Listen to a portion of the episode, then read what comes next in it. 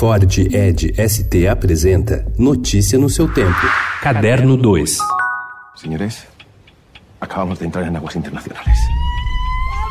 Esqueça a Casa da Moeda. O novo golpe da quadrilha da série La Casa de Papel é muito maior. A terceira temporada, que estreia na Netflix hoje, reúne os mascarados na missão impossível de roubar ouro do impenetrável Banco da Espanha. Tudo isso em meio a uma guerra declarada contra o Estado, ou melhor, o sistema.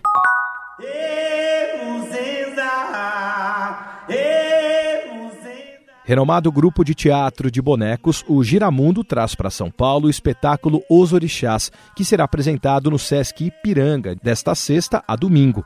A inspiração vem da mitologia africana e das histórias do povo Yoruba, uma das maiores etnias do continente africano.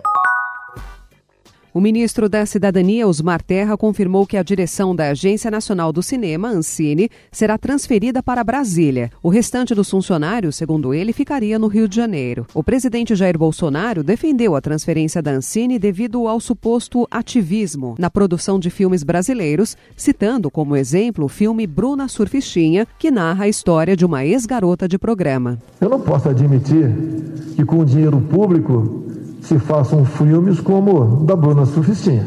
Não dá. Não somos contra quem tem essa ou aquela opção, mas o ativismo não podemos permitir. Esse é o quadro Meu Programa Minhas Regras. A nova temporada do programa Lady Night, recém-estreada no Multishow, teve Fátima Bernardes, Thaís Araújo, Rodrigo Santoro e Ana Maria Braga. E nesta sexta-feira será a vez de Débora Seco. Como todos que passam pelas mãos de Tata Werneck, a atriz terá de encarar os mais incríveis e engraçados desafios. Será um bate-papo aberto, sem limites para questões, mas a atriz vai encarar tudo de cara limpa.